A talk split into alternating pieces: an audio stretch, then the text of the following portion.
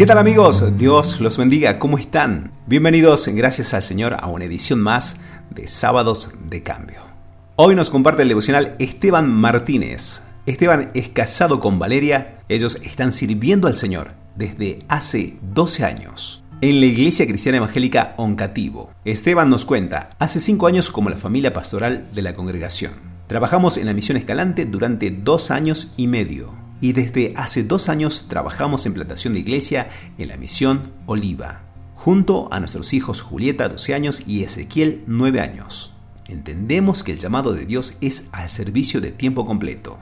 Simplemente rogamos, oren por nosotros, nos dice Esteban y Valeria. Oren por la misión en nuestra zona y Córdoba, que todavía es territorio de misión. Los dejamos con Esteban. El devocional de hoy se titula Despierta y mira a tu alrededor.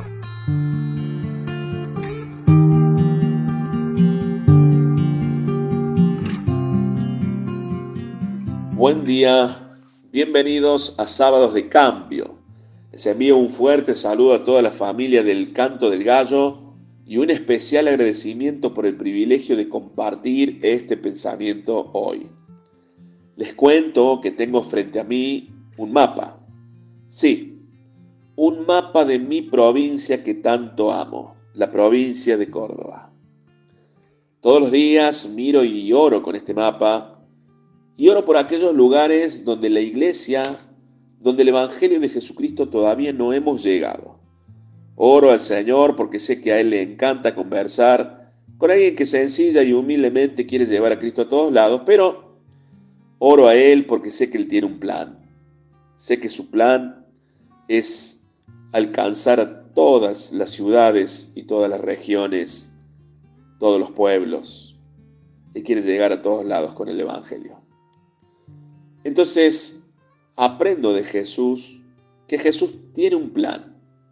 Nada de lo que Él hace lo hace porque sí, y es muy común leer que él pasaba noches enteras orando al Padre para escuchar ese plan, esa directiva del Padre. Puntualmente en el Evangelio de Juan capítulo 4 nos enseña que la directiva del Padre fue clara. La directiva fue salir, salir de Judea y volver a la región de Galilea. Pero en su ruta se encuentra la región de Samaria, y como Jesús es todo un revolucionario, no pasará de largo de ese lugar como cualquier judío lo hubiera hecho, sino que llegará y se sentará en el pozo de Jacob. Pero esto es según el plan del Padre. Él se sentará a esperar a una mujer, la mujer de paz, la mujer samaritana. Los discípulos no están con él.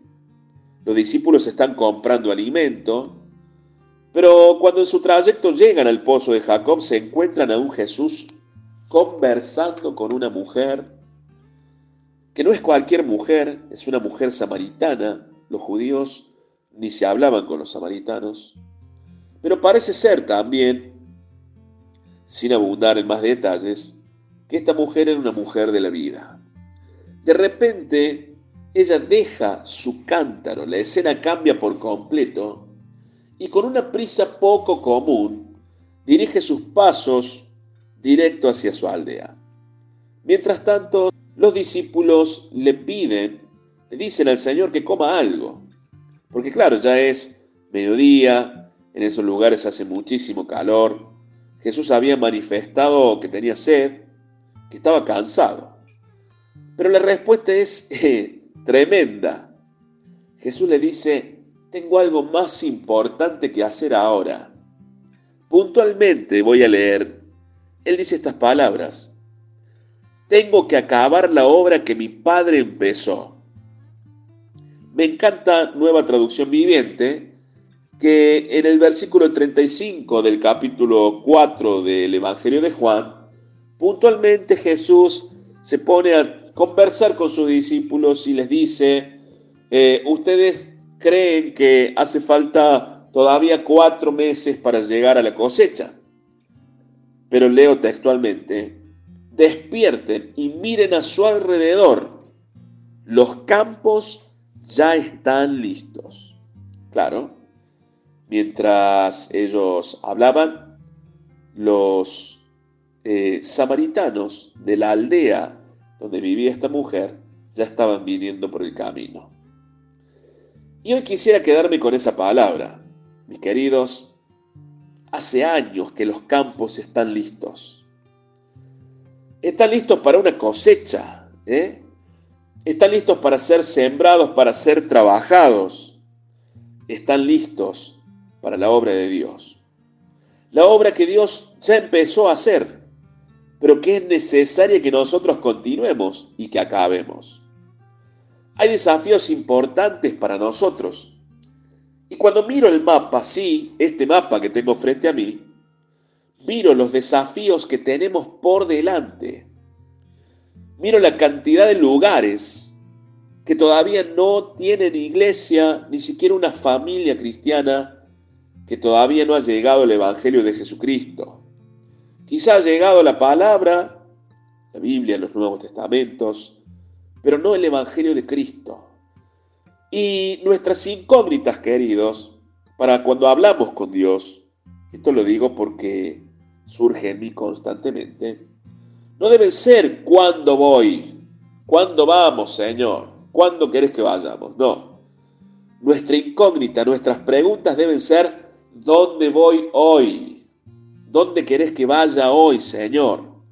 Porque los campos están listos porque ya están trabajados por Él para que nosotros vayamos con el Evangelio. En la provincia de Córdoba, no sé en tu provincia, y te transmito este desafío, o sea, estaría bueno, sería muy bueno que agarres un mapa. En la provincia de Córdoba tenemos 350 localidades donde todavía no hemos llegado con el Evangelio de Jesucristo. Y la pregunta para mí, y para mis coterráneos debe ser, Señor, ¿dónde quieres que vaya hoy? Porque los campos ya están listos. Dios te bendiga y gracias por compartir este pensamiento. Cada día puedo ver en sus ojos el gente llena de dolor y sin rumbo aquí, en angustia y soledad, llenos de